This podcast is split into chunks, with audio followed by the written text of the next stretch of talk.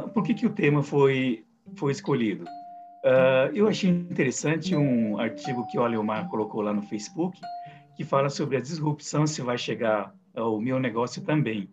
E naquele artigo, é, ele fala de coisas interessantes, né, que eu vou colocar aqui para a gente é, analisar durante essa apresentação. Bom, primeiro é que em relação a essa questão, né, de que a tecnologia pode mudar muita coisa, não só o negócio, como também a relação de empregos, não há uma resposta assim, muito concreta sobre essa questão. Primeiro, porque o nosso pensamento é um pensamento linear e nos limita na, visualização dessas transformações que está acontecendo. Né? Nós julgamos uh, o, o, o, presente né, baseado numa percepção de um passado recente. E o que, que acontece? O futuro que nós uh, projetamos normalmente é baseado nessa percepção um pouquinho ainda é, é, linear né, no nosso pensamento, mas mesmo assim nós reconhecemos que alguma coisa está mudando, né? E que o futuro vai ser uma coisa bem diferente do, do, do uhum. atual. Mas a projeção, como fazemos, né, da, da continuidade do presente e do, do passado recente, então a gente ainda tem uma certa limitação do que é que realmente está acontecendo. Por isso, acho que a discussão que nós vamos fazer, né, uma, esse, esse, é, é, essa primeira apresentação, eu acho que vai ser muito interessante para a gente levantar né, de em que pé que se encontra e, e deixar né, esse assunto assim mais evidente para que o, não, não sejamos pegos de surpresa é, no futuro, né? Uh, principalmente por quê? Porque os atuais negócios, é, modelos de negócio, né, os setores tradicionais, como nós classificamos, as indústrias e a formação profissional que conhecemos, elas é, já estão assim meio inadequadas, não estão adequados uh, diante do, do que do que está acontecendo, principalmente devido à pandemia, né, o que está o que está mudando.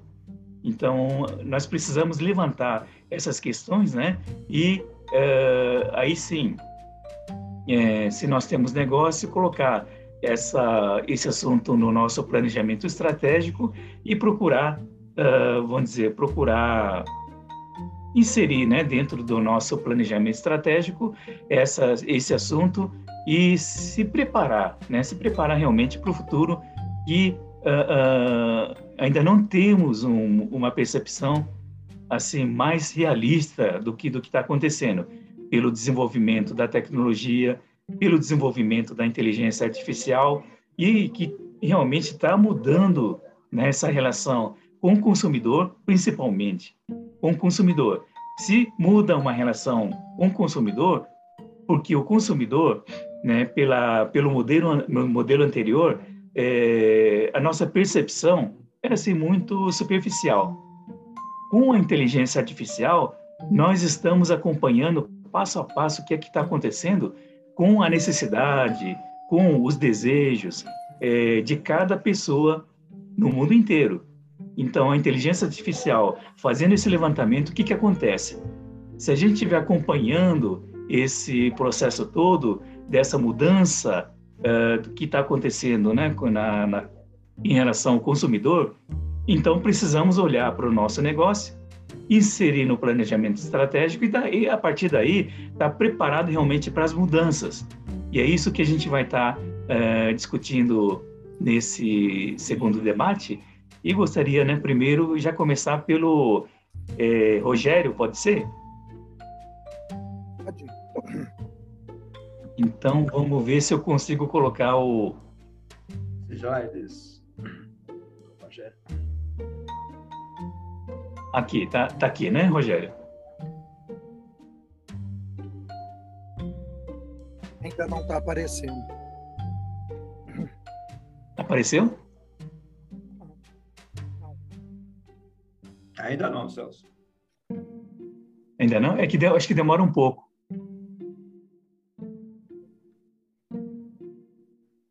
Peraí, será que eu coloquei direito? que apertar ali ah. o share screen. Isso, faltou acho que. Apertar o Selecionar a tela. Às vezes é isso. Agora, Aí vai. Agora, Agora vai. sim. Esse é a minha apresentação, hein, Celso? Essa é a minha apresentação. Ah, essa é sua, né? Deixa Essa é eu minha. pegar o do, Rogério. do Rogério. Pegou, né? Isso. Agora vamos ver. Eu Isso. acho que- Eu acho que é essa. Né? Uhum, é isso mesmo. Beleza. Então, três minutinhos para o Rogério, vamos lá? Bora. Pode passar, por favor? E um minuto, um segundo para mudar é duro, né? Dá um clique no mouse, Celso, ver se. Ah, mudou. Ótimo. Eu levantei uma, uma situação que, na verdade, é, a, a, des, a disrupção ela não é um fenômeno novo. Eu acho que a, a grande diferença é a velocidade com que a quebra desses paradigmas ou desses marcos é, começam a acontecer. Ou seja, se a gente olhar do ponto de vista da história da humanidade, deixamos de ser caçadores, passamos a ser agrícolas, fomos para a cidade, tivemos a revolução industrial, teve o advento da internet. Só que se a gente for olhar, cada vez esses ciclos estão menores e com um impacto maior. Então, de uma certa forma, não é novo para a humanidade esses eventos em que, eventualmente, é, muda drasticamente a, a economia, muda o mercado de trabalho e todo esse processo. Só que há 15 anos atrás, a gente teve um fenômeno fantástico que foi não só a popularização da internet, mas também a inclusão digital através do smartphone. Porque o smartphone, ele retirou toda uma estrutura pesada de cabeamento, de torres, de centrais que eram necessárias e com isso, mesmo tendo a necessidade ainda de investimentos pesados, mas a velocidade da sua implantação mudou violentamente. Então, países que tinham uma estrutura fraca, como a China, conseguiu dar saltos evolutivos é, quase que para e passo, ou às vezes até em maior velocidade do que o, o próprio Estados Unidos. Né? Então, isso é realmente um marco nesse processo. Né? Então, isso é o que eu chamei de impactos pré-pandemia. Né? Passa por gentileza.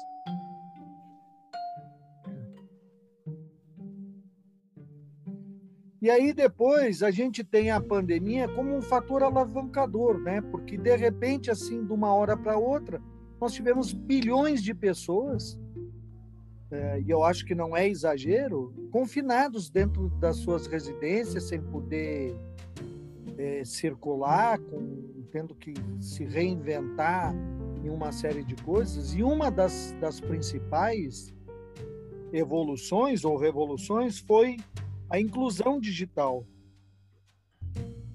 É, desse mar de, de pessoas, né? Porque eu próprio, eu era uma pessoa que usava pouco e-commerce até a pandemia. Né? Eu gostava de, de olhar o produto, é, às vezes até comprava pela internet, mas eu, eu fazia um misto de, de brick e, clique, né? Ou seja, eu, eu gostava de ver algumas coisas é, pessoalmente, então é, isso Rogério, mudou. Rogério, desculpa, mas já passou o tempo, você pode concluir? Posso? É, basicamente, o que eu quero comentar é o seguinte: a, a, a questão não é se nós vamos ter ou não ter a disrupção. A questão é de que lado nós vamos ficar, se nós vamos ficar do lado do problema ou da solução. Né? Porque a, a disrupção ela vai vir, e especialmente com a inteligência artificial. Né? É, eu tinha preparado toda uma base, mas é, o tempo é pequeno, em que mostra que realmente a, a evolução que nós vamos ter vai varrer setores da sociedade em termos de empregos convencionais. Tá? Caixa de banco, caixa de cobrador de ônibus, essas profissões estão é, com a sua morte decretada e muitos outros. Inclusive na minha área, que é a área de logística, o impacto nos próximos, nas próximas décadas vai ser assustador. Tá? Então, eu acho que nós temos que nos posicionar é, buscando estar do lado de quem de quem está à frente da inovação e não de quem vai estar tá a reboque, porque quem vai estar tá a reboque vai estar tá fatalmente numa posição muito fragilizada.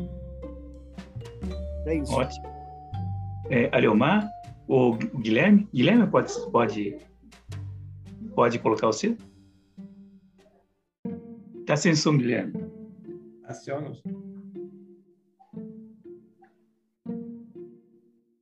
Pode acionar o, o microfone, Guilherme.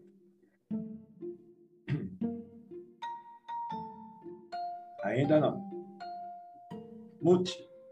Ah, mute. Pronto. Agora sim. Bom, então eu deixa eu botar meu cronômetro aqui. é o seguinte, é mais ou menos na linha do, do Rogério, né? A, a, minha visão dessa disrupção, na verdade, é uma coisa que já aconteceu em maior ou menor grau, né?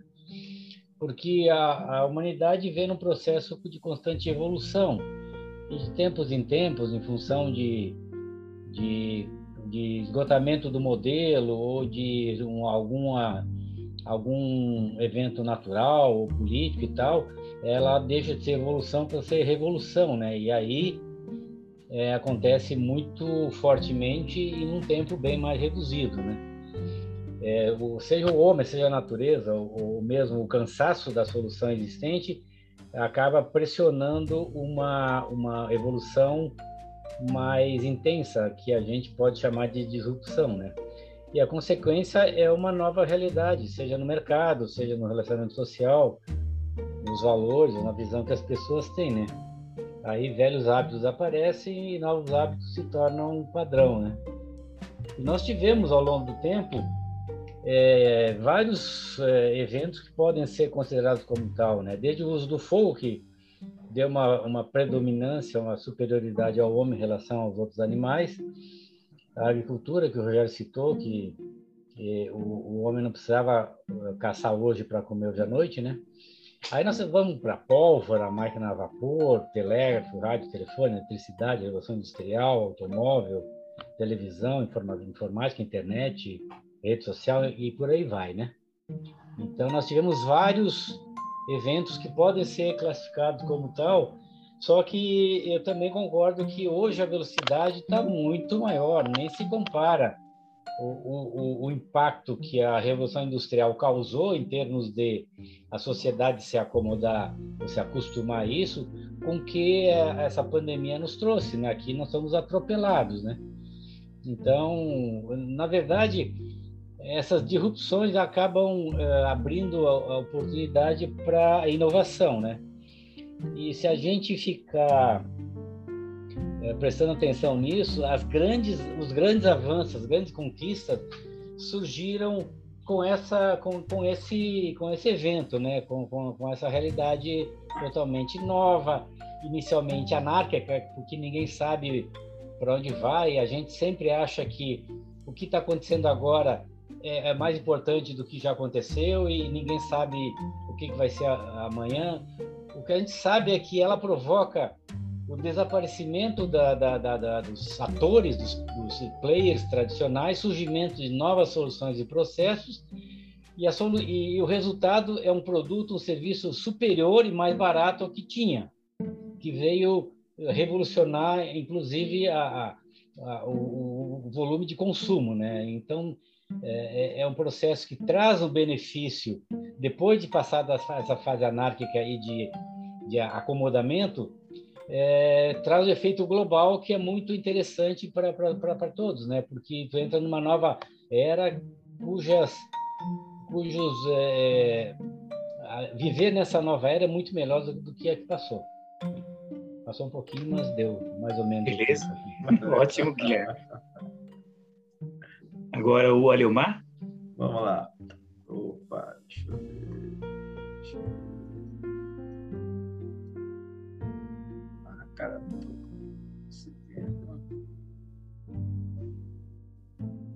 Entrou aí, não?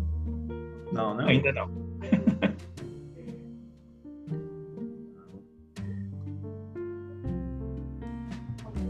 Agora foi? Agora sim. Agora sim. Opa, vamos lá.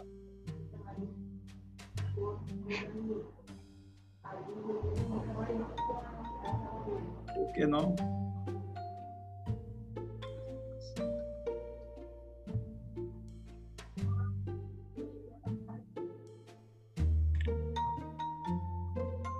Bom, minha def...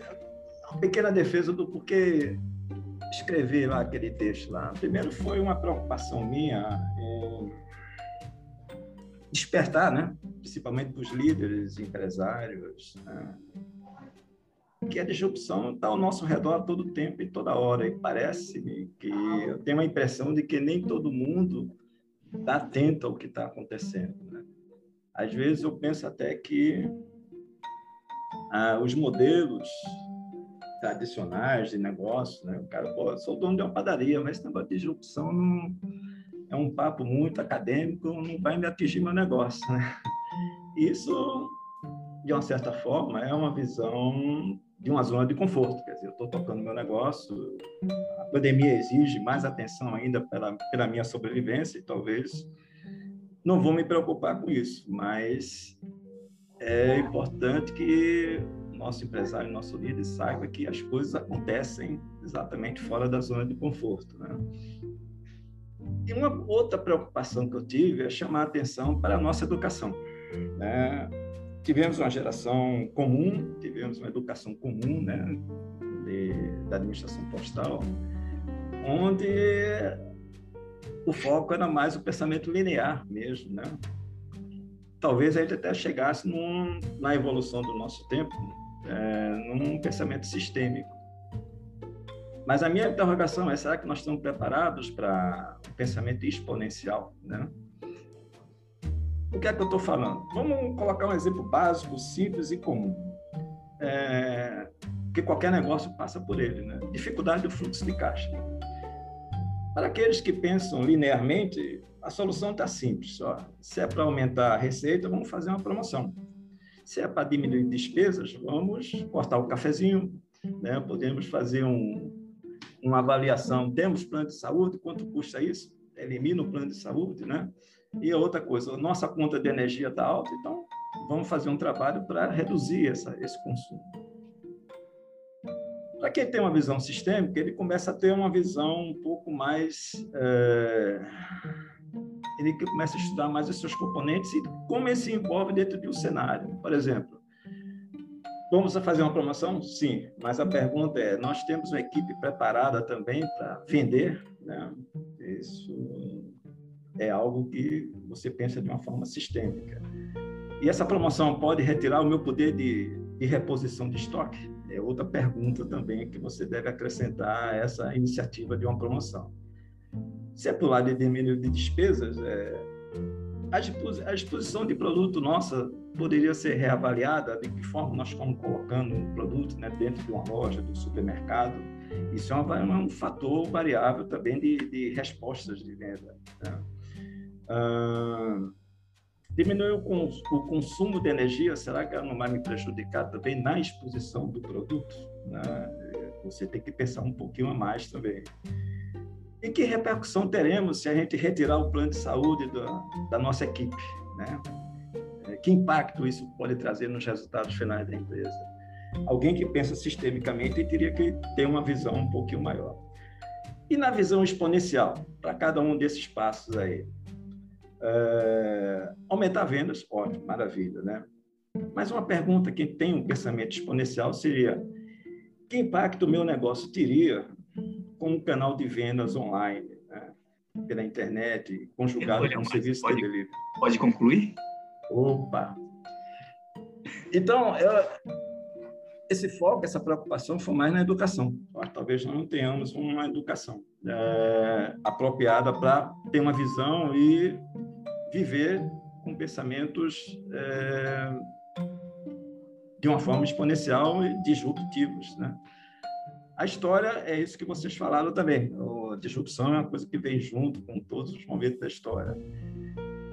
E nós convivemos com um conjunto de tecnologias que são explosivas, né? Inteligência artificial, e-commerce, né? Como o Rogério falou, redes sociais, né?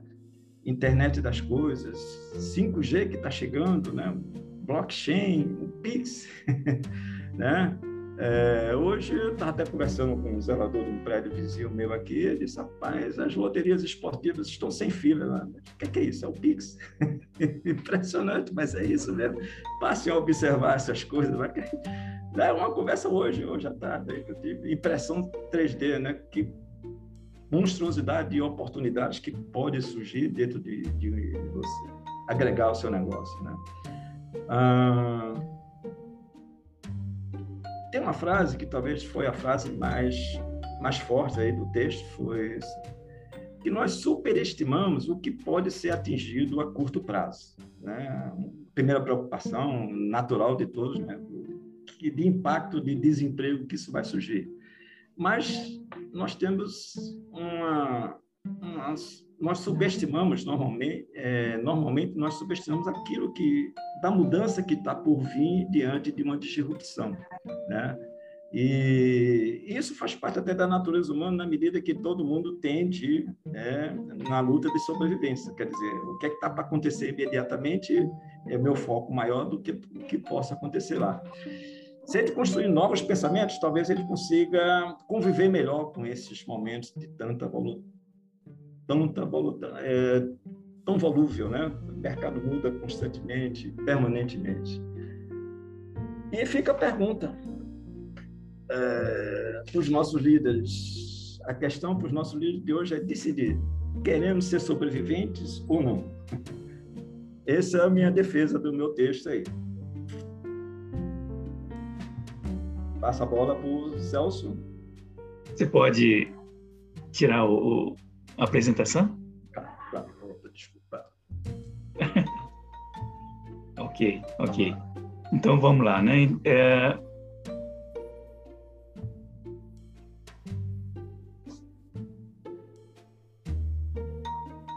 Bom, é...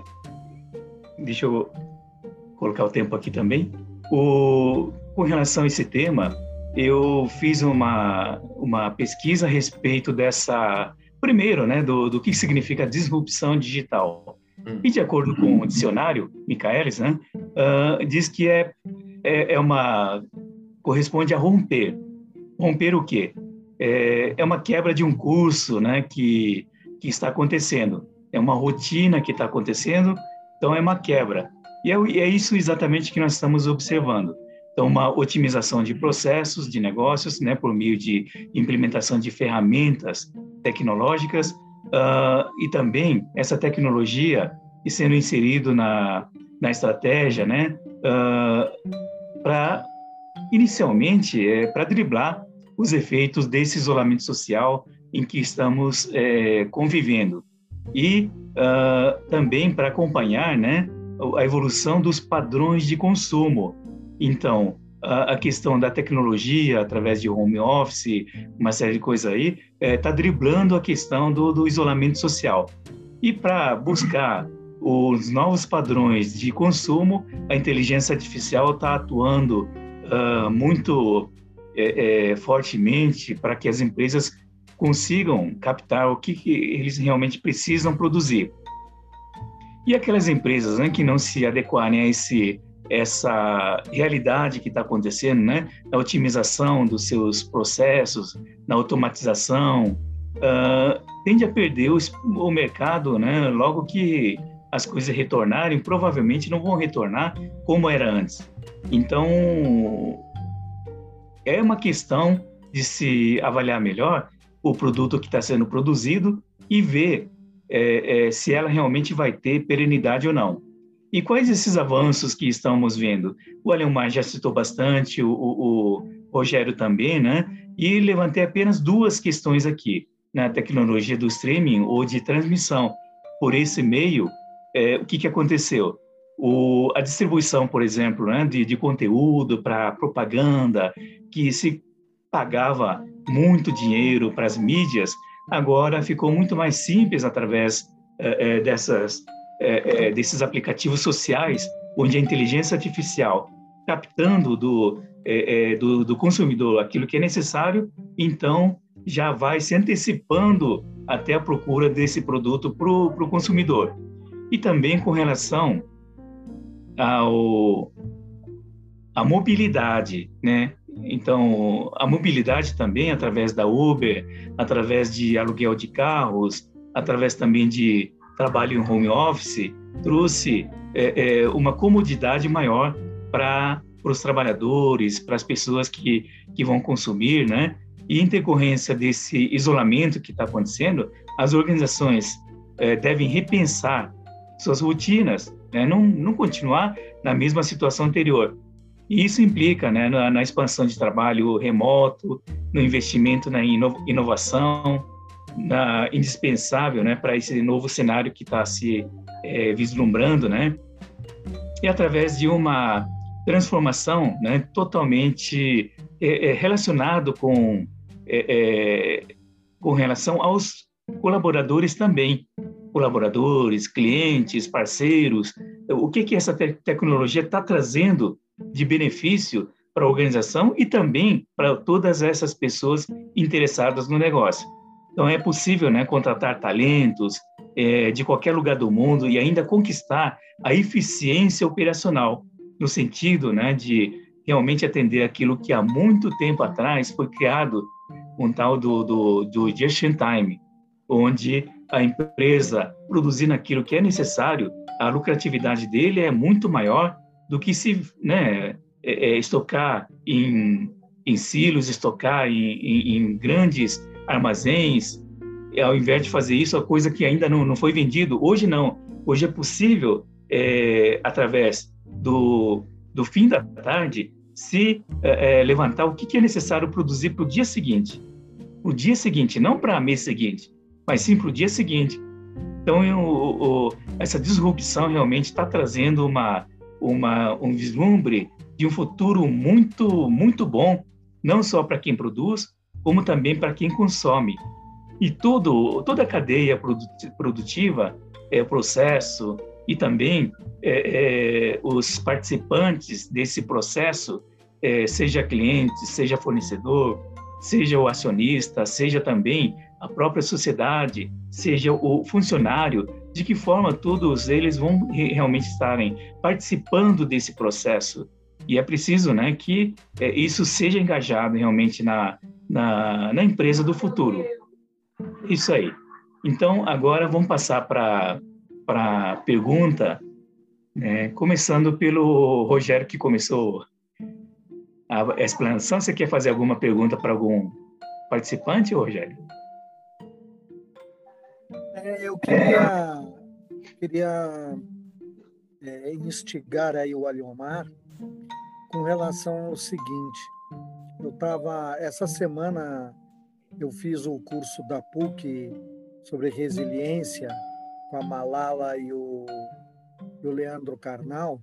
Isso. E me chamou a atenção uma, uma parte do, do Leandro Carnal que ele falava o seguinte: antigamente, ensinar era reproduzir um conhecimento estático. A decoreba é, era motivo de orgulho. Né? e ao mesmo tempo, hoje, é, as coisas são numa velocidade tão grande que o importante não é a gente aprender a informação que está sendo publicada, porque essa informação é velha. É uma informação de, na melhor das hipóteses, tem alguns meses ou alguns anos, se não for mais velha do que isso. Mas o instigante é estimular as pessoas a aprender e a buscar coisas novas. Né? Então, eu gostei muito da, da forma com que tu explorou o tema, porque a, a educação ela é um pilar. Ela deveria ser projeto de governo, projeto de país. Né? E aí eu queria ouvir um pouquinho dessa tua experiência até como consultor de negócios, porque fatalmente passa por isso, né? Pelo aprendizado do, do, do, dos colaboradores. Queria ouvir um pouquinho sobre isso. O... Esse tema é o tema que eu mais brigo na minha vida profissional. Né? É... Por exemplo, tive experiência em empresas de Manaus, cara, impressionante lá, carência de material de profissional, pessoas preparadas para as funções lá. A educação lá é terrível. Mas a gente só entende esse problema, Rogério, quando você sai do nosso país, das nossas referências aqui. Tá? Vou citar um exemplo comum em outros países, né? é um país do algo a mais, mas, por exemplo, coleta de lixo automática. Que é, que é isso? Né? É um caminhão com um motorista somente, ele pega lá o, o recipiente de lixo, coloca aqui. Né? Funciona num país, mais de um país. Né? no Brasil, jamais a gente consegue imaginar um negócio desse. Eu fico até projetando, né, visualmente, quando é que nós vamos conseguir fazer uma coleta de lixo automática? Né? É... Por que as coisas não acontecem? Não é por falta de inteligência, todos nós somos inteligentes. Né? Faz uma educação. Quanto é importante a coleta de lixo automática e, e para ela funcionar, a sua função como cidadão, é importante você ir lá colaborar, construir, colocar na hora certa, no recipiente correto, na posição correta, porque o caminhão vem errado. Esse é um exemplo simples que eu coloco sempre nas minhas reuniões e digo, poxa vida, a gente precisa é, colocar os nossos, nossas responsabilidades de cidadão dentro do nosso dia a dia também. Infelizmente, Rogério, eu não consigo enxergar um plano de educação trabalhado. Isso aí, governo, passa governo, vem outros, e a gente não consegue ter uma visão. A última coisa que me, quer dizer, o último esforço do, com política educacional foi do Paulo Renato, né? Onde ele colocou os cursos né, nível superiores profissionalizantes. Né? Você tem um, é, mestrado profissionalizante, até um doctor profissionalizante. Mas o, o que é que é bonito disso? bonito é que o currículo desses cursos profissionalizantes são as demandas de cadeiras que existem para os engenheiros do dia, o que é que eu estou precisando. E faça isso, porque a academia não consegue acompanhar mais. E cada vez ela se distancia mais. Por exemplo, o engenheiro de software hoje, meu amigo, ele vai ter uma dificuldade muito grande. Se ele não se envolver num estágio, ele não consegue abraçar o mercado. Só as cadeiras acadêmicas não vai. Né? E tem um cientista aqui, o Silvio Meira, não sei se vocês já ouviram falar aqui em Pernambuco, há 20 anos atrás ele já dizia isso, nós vamos ter carência de profissionais de né? E essa carência é numerada, ele já falava em 200 mil déficits que a gente não vai conseguir preencher. Não é o cara que, ah, eu quero, vou fazer. Não, o cara está preparado? Não está. Né? E isso, é como você falou, é um, uma pilar que segura toda uma sociedade, toda a evolução dela. Algumas vão correr mais, outras menos. Né? E com certeza a educação, no meu entender, é essa mola propulsora que faz as sociedades avançarem. Essa é a minha visão. Eu também sou meio radical nesse sentido. Eu não vejo ninguém preocupado falando seriamente sobre educação. Está no próximo ano, 2022, está vindo novo ensino médio. Né?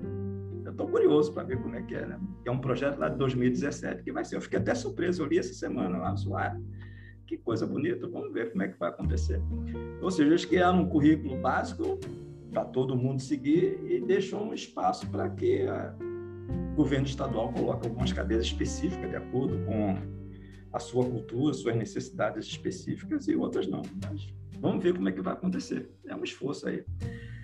Bom, na minha opinião, Rogério, eu acho que cada um tem que fazer a sua parte. É pegar o meu netinho, meu filho não, meu filho já está formado, 41 anos, não tenho mais o que falar para ele, não. Mas o meu netinho, eu tenho 8 anos, então eu tenho que falar para ele, ó, oh, cara, o que, é que você está fazendo na escola aí? E cobrar isso dele. Eu, Leomar, você pode fazer pergunta para... Vamos lá. Ah, Celso, é, Celso, vamos lá. É, eu vi uma pesquisa recentemente que aconteceu pela KPMG, né, 2019. Eles perguntaram por quase 200 CEOs né, no planeta inteiro, porque eles têm uma abrangência mundial, perguntou quais foram os benefícios né, que as novas tecnologias trouxeram né, para você. E as Curiosamente, as mais citadas foram maior eficiência dos negócios e maior lucratividade. Foram esses dois pontos mais abraçados, mais citados por esse. E, surpreendentemente, é, é, o curioso dessa pesquisa é que não estava citado, ou melhor, não estava na classificação dos 10 mais, como as tecnologias trouxeram maior participação no mercado. E pior, né? é, não foi nem citado né, novos fluxos de receitas. Né? E tecnologia basicamente é isso. A minha pergunta é: será que os nossos CEOs estão, não estão preparados suficientemente para entender né, a força da tecnologia? Como é que você interpreta isso?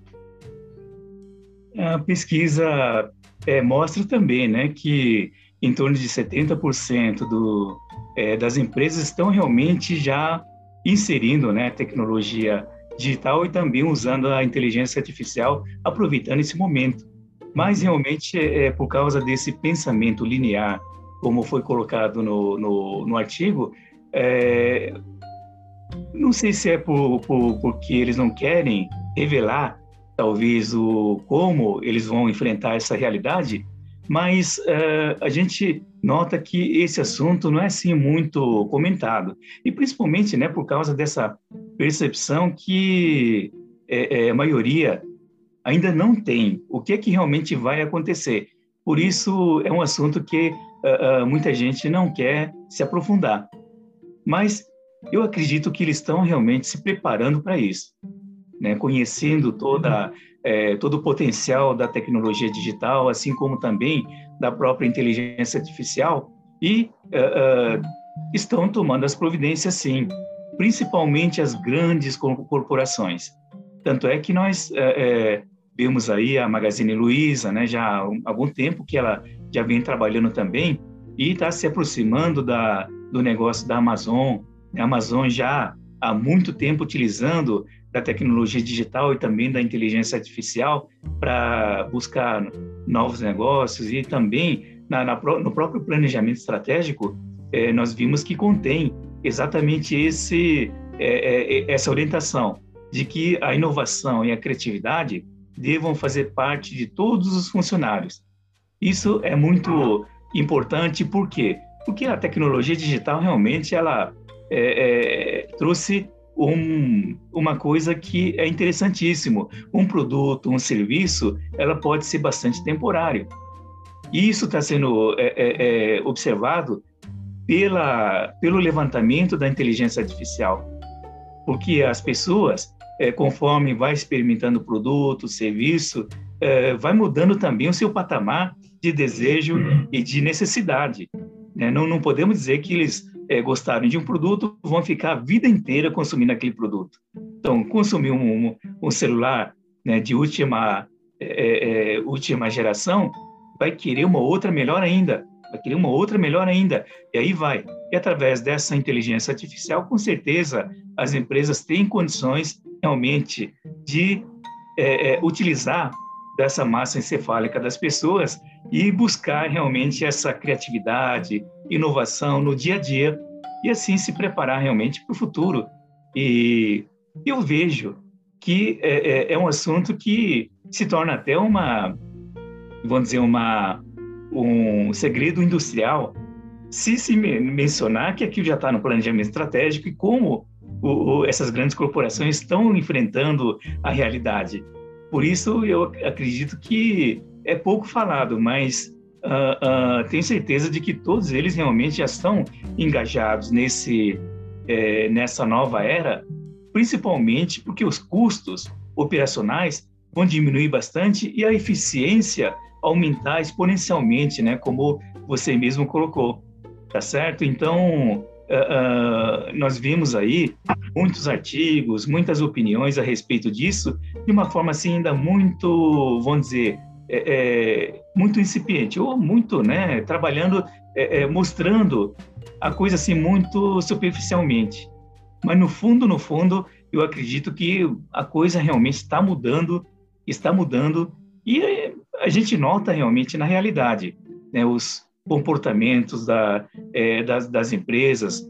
É, hoje vemos numa loja, é, por exemplo, das Casas Bahia, vemos lá funcionários, né, vendedores que vendem não somente o produto que está lá, mas que estão nos sites da, da, do Extra, que estão no site da Arapuã, e eles ganham comissão com isso, quer dizer, como se fosse empregado daquela, daquelas outras lojas, né? Então, a tecnologia digital está trazendo uma coisa que é uma independência para os funcionários.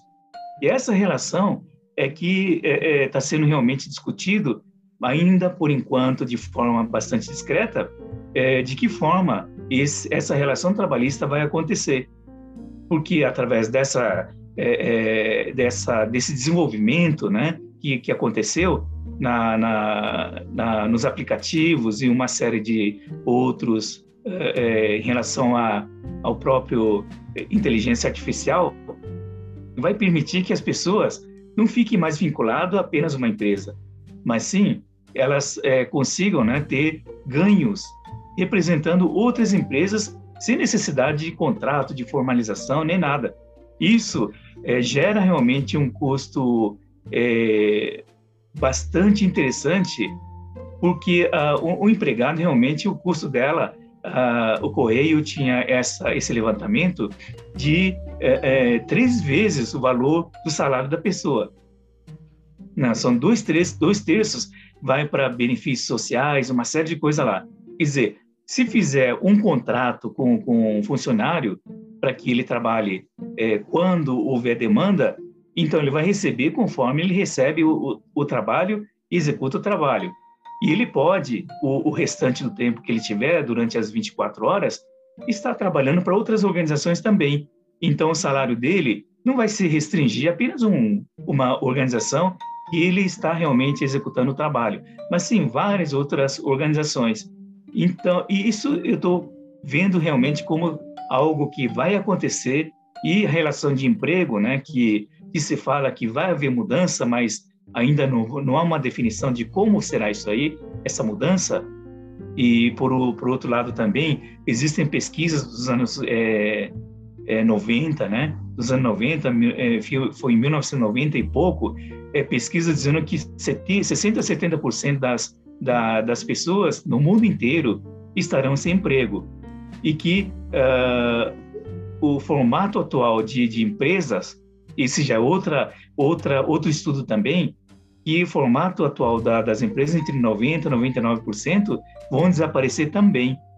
Quer dizer, então o formato, né, o, o, como os negócios vão ser geridos, vai ter realmente uma mudança substancial por causa da implementação da tecnologia, automação e uma série de coisas lá.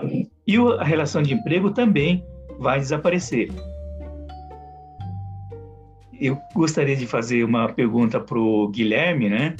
Diante dessa, desse trabalho que nós estamos procurando estudar, é, ele está com uma, uma, uma necessidade ou um desejo ou um, é, é algo aprazível para as pessoas, que é de é, é viver assim de uma forma bastante livre é, e poder fazer aquilo que ele bem gosta. Então não seria somente o Guilherme, mas existem muitas pessoas que já trabalham através de, de aplicativos, de, é, é de uma série de coisas, vivendo, mostrando o que, que a, pessoa faz e ganhando realmente um, um, um salário, um dinheiro, né? Muito interessante. Então gostaria de saber se o Guilherme já tem esse esse planejamento também de implementar a tecnologia não só digital, como também da inteligência artificial para aquilo que ele pretende estar fazendo, né, é, na vida dele.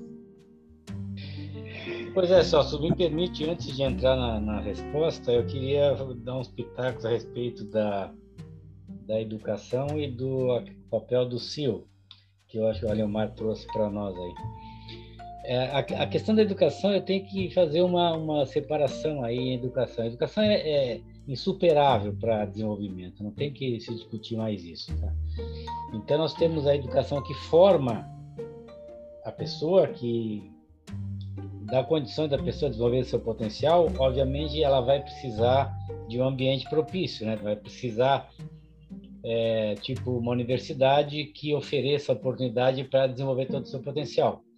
É uma coisa que a gente não vê muito hoje, né? E também a educação na, voltada para a questão da cidadania, né? De do cara fazer ou colocar o lixo lá na hora certa e não jogar na rua. Então, a educação, em ambos os sentidos, é, ela é fundamental. Primeiro, para a gente é, ter uma, uma melhor condição de apresentar para quem nos governe o que nós queremos. Sem isso, ah, nós não somos nada, simplesmente somos números. E aí, qualquer fundo eleitoral atinge seu objetivo, que é captar voto para manter o que está hoje é, indefinidamente. Então, a educação passa por isso, de formação de cidadania e formação para desenvolvimento, para inovação, para sairmos desse patamar de subservência hoje que nós temos. Em relação ao CIO, eu fico me perguntando, uh, será que os CIOs não estão antenados no, no, no que está acontecendo? Aí eu faço o seguinte pensamento: quem é o CEO de uma empresa? É aquele camarada que entrou, que incomodou todo mundo porque tinha ideias mirabolantes e, e queria uh, mudar eh, inovação e tal. Esse cara provavelmente foi foi foi eh, teve sua atuação restrita porque ele acabou ameaçando o espaço de outros. Então eu vejo que o CEO acaba sendo um cara normal, que entrou na organização, foi fazendo bonitinho, o chefe também tradicional, e acabou sendo, não, esse cara tem tudo para me substituir. Então ele já traz consigo essa limitação de ter trilhado aquele caminho todo normal dentro da organização. Então a gente fica surpreso quando encontra um CEO realmente inovador. Esse cara é o, é o que vai fazer sucesso, mas o CEO tradicional vai dar prosseguimento a, a uma Muito política já existente. Eu, eu, vejo dessa maneira. Tá? É isso mesmo. Muito bem dito. É. E aí, agora, é, respondendo ao Celso, o Celso, eu também é, acho que a gente não precisa mais hoje ter escritório, não precisa mais ter é, trabalho fixo. Essa, a, não falo nem juventude, as pessoas que economicamente ativas hoje não, não dão tanto valor como a gente deu a manter o emprego. Eu não posso perder esse emprego. Ah, meu pai sempre sonhou que eu fosse caixa do Banco do Brasil. Como é que eu vou sair do Banco do Brasil? É, é um suicídio. As pessoas não dão mais bola para isso. Daqui a pouco, eu não, eu não quero mais, eu quero fazer outra coisa. Nesse, nesse meu, meus contatos com esse pessoal de, eu participo de um grupo de pessoal que tem motorhome, camper e tal, que é a minha meu interesse atual. Tem uma moça que ela é desenhista de moda, pode ser? Figurinista, você trabalha com moda. Isso. Ele, é, como é que é? Ele... Ah, stylist. Stylist. Stylist. Isso. Stylist. Stylist. Cara, ela, ela, às vezes ela põe, ela posta algumas experiências da vida dela. Ela trabalhava com uma empresa aqui de Santa Catarina e morava na Tailândia, cara. E aí dizia, eu não precisava ir para Santa Catarina. O que eles queriam era um, era um design, eles queriam que eu indicasse essa, essa roupa assim, é o código tal, esse aqui é o corte disso, esse é o corte daquilo. Quer dizer, ela eh, morou na, na Tailândia, vinha para cá para ver os, ela era daqui, né? Ver os familiares. Então não existe mais limitação. Então, as pessoas que decidem viver no mundo, elas, se precisarem, vão ter emprego, porque é possível. No meu caso, eu, eu espero não precisar de, de, ter um, uma outra atividade. Eu quero eh, realmente é vagabundagem. Só espero que o Postales né, me permita. Segura, né? Segure, né, Celso? Nós dois, né, Celso? Segura a onda. É, segure a onda, o mínimo. Eu não quero muita coisa.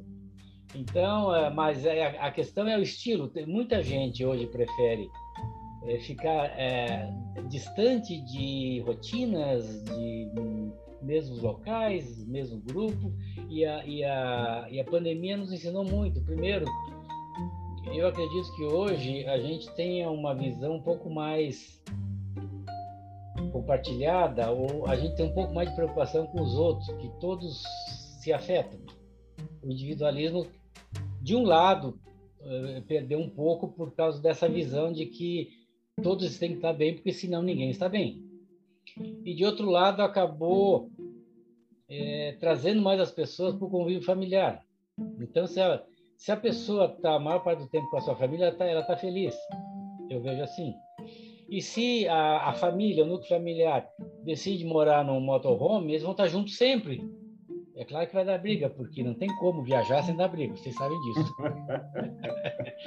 Mas é esse, é esse, é, é esse tipo de, de, de, de, de busca de felicidade que, que se procura. Então, seja ele no modelo tradicional, que está sendo questionado hoje, seja nessas novas, nessas novas posições. Mas não vai ser, ah, eu não posso fazer isso porque eu não consigo ter renda. Isso não serve mais, porque é, se a pessoa tiver um pouquinho de boa vontade, um pouquinho de, de abertura mental, ela consegue.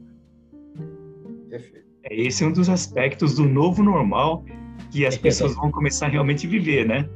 É viver a vida na plenitude, conforme o gosto que, que a pessoa tem. Então, você mostrou para nós aí é, uma das coisas que mudou essa pandemia. Lógico que quem já está nesse é, é, nessa forma de vida é, já vinha pensando algum tempo atrás, já vinha trabalhando dessa forma e se desvinculando, né, de emprego e tudo e procurando inovação na, na própria vida. Então isso é realmente uma coisa que chama a atenção de muitas empresas, que não uhum. pode ficar pensando que o, é, é, aquele tradicional, né? O homem acorda, vai trabalhar, volta para casa, dorme e tal, e continua sempre nessa, nessa rotina, rotina, rotina, e acaba achando que o que ele precisa é somente de comida e transporte, né? Enquanto que agora realmente vem é, é, é essa leva de, de pessoas com um pensamento muito mais amplo, muito mais aberto, e é isso que realmente é, é, é uma das coisas, né? Que está acontecendo de mudança e a tecnologia digital e também a inteligência artificial está promovendo esse boom, né, facilitando também que a amplitude da, do, do, pensamento das pessoas realmente comece a transparecer para as organizações. E as organizações que não realmente não, não olharem para isso, né, podem realmente ficar para trás, não é assim? Pois é, quer ver, só citar um exemplo. Eu sou síndico aqui do prédio, né? Aí naquela semana daquele frio intenso, eu estava lá por Urupema, bom, São Joaquim, e aí deu um problema no, no elevador aqui do prédio, né? Aí o zelador me passou a mensagem, diz, ó, o elevador parou de funcionar. Aí eu estava lá em São Joaquim, eu passei a mensagem para a empresa que dá manutenção, a empresa veio aqui, é, fez, fez o concerto e aí uma, mais tarde o, zelador me informou que de fato o elevador estava funcionando, mas que ele precisava comprar não sei o que e tal. Aí eu liguei para a loja, liguei para a loja, ah, eu autorizo o fulano de tal pegar isso, quer dizer, tu administra remotamente. Hoje, se tu tiver internet, tu faz qualquer coisa. Então, é, a oportunidade está aí, cara. É isso aí, né? A gente aproveitar essa mudança, né? essa melhoria que a tecnologia digital e inteligência artificial está nos promovendo, né? Você pode fazer agora a pergunta para o Rogério para fechar o ciclo?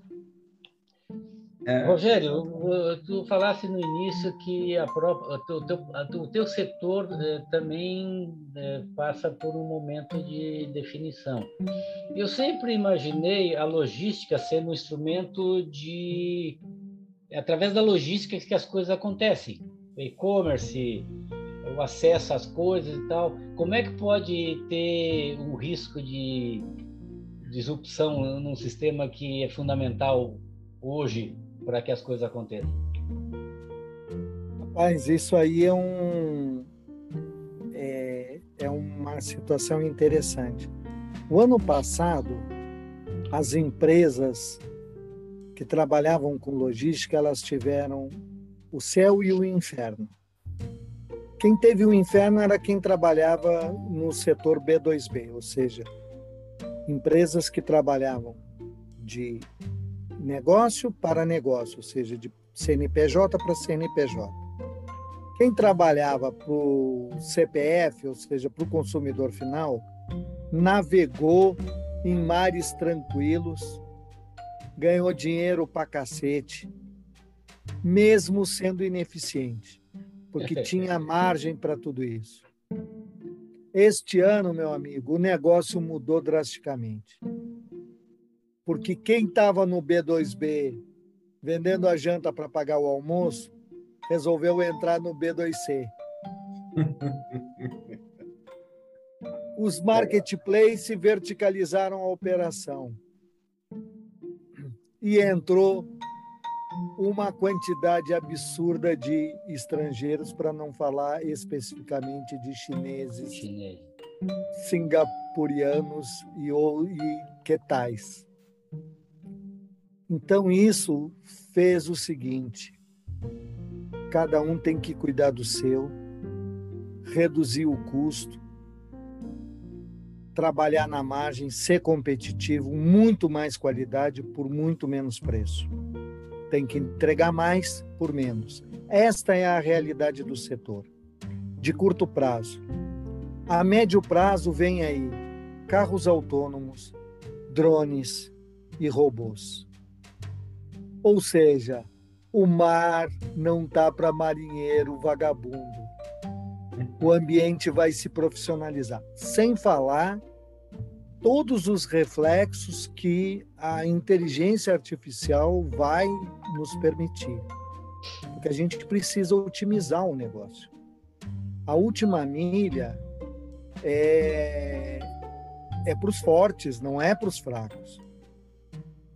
Então, isso vai exigir cada vez mais que as empresas se profissionalizem, busquem uma, um aumento da sua produtividade, seja por redução de processos, seja por automação, é, pelo uso de inteligência aplicada de, de, de todas as formas possíveis e imagináveis, e principalmente que rompa preconceitos e trabalhe com colaboração.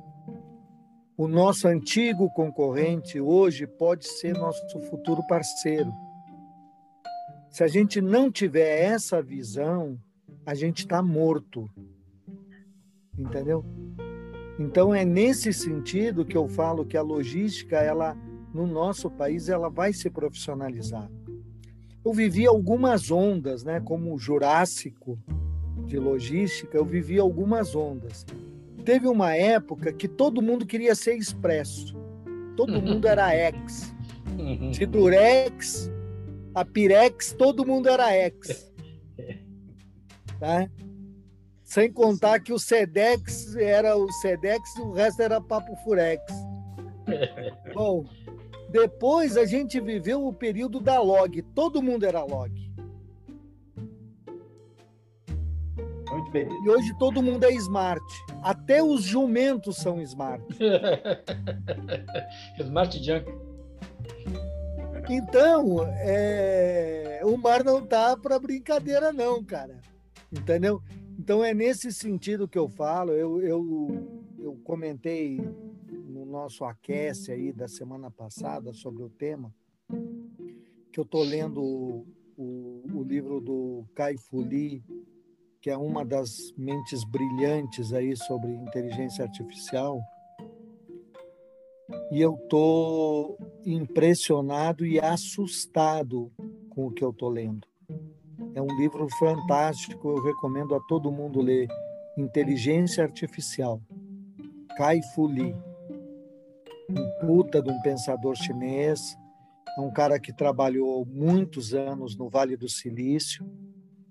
É um cara que, que, que, que vale a pena ler, entendeu? Cada eu tô, na verdade, eu tô sorvendo o livro, eu não tô lendo, eu tô degustando cada parágrafo dele e, e, ao mesmo tempo pensando como usar isso no meu dia a dia, entendeu?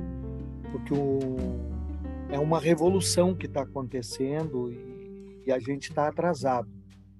É, eu digo a gente como país nós estamos atrasados, entendeu? E nessa área ou a gente faz poeira ou come poeira. E nós estamos muito atrasados porque a gente não tem centros de pesquisa no nosso país, as empresas não têm uma visão colaborativa, que é um, é um pecado. A gente olha para o nosso companheiro como um concorrente predador, quando a gente poderia estar tá dividindo uma série de, de investimentos na busca da melhoria como país. A gente não tem projeto de país. Eu não falo por cores políticas, porque vocês me conhecem há, há décadas, vocês sabem que eu sou é, apartidário, apesar de não ser apático à política, eu sou apartidário. Mas a gente não tem projeto de país, entendeu? E projeto de país não deveria, independentemente de ser esquerda, centro ou de direita, ou de qualquer coisa meia boca aí de uma dessas três posições, é, a gente não deveria recomeçar tudo do zero a cada quatro anos ou a cada oito anos. A gente deveria ter um projeto por gerações, para que efetivamente a gente evoluísse como país, como sociedade, como povo. A gente não tem essa visão de povo. Isso é lamentável, entendeu? Mas isso passa pela educação. Por isso é que eu gostei muito da intervenção do, do Aliomar, que eu acho que é, sem menosprezar as nossas outras três é, participações, mas é, é crucial, entendeu? A gente precisa pensar nisso. Eu, por exemplo, eu ficava agoniado quando eu olhava para o meu filho e o meu filho dizia assim para mim, hoje já é um adulto, tem a idade do Daniel, do, do Aliomar, mas ele me dizia assim, pai, a, a aula é muito chata a escola é horrível. É um sacrifício ir para a escola. E eu ficava pensando, ele tem razão, eu não posso dar razão para ele, porque senão o moleque vai ficar insuportável. Mas ele tem razão. Quer dizer, a escola usa, usava com ele as mesmas metodologias com o meu avô. De querer decorar, de querer reproduzir, de ser aulas chatas de ser um ambiente que não era propício ao debate, porque o, o, a, a criança que debatia era vista como uma ameaça, entendeu? É vista como um subversivo, independentemente de quem está no poder, entendeu? Então isso é lamentável, cara. Eu, eu isso me, me, me, me deixa muito angustiado.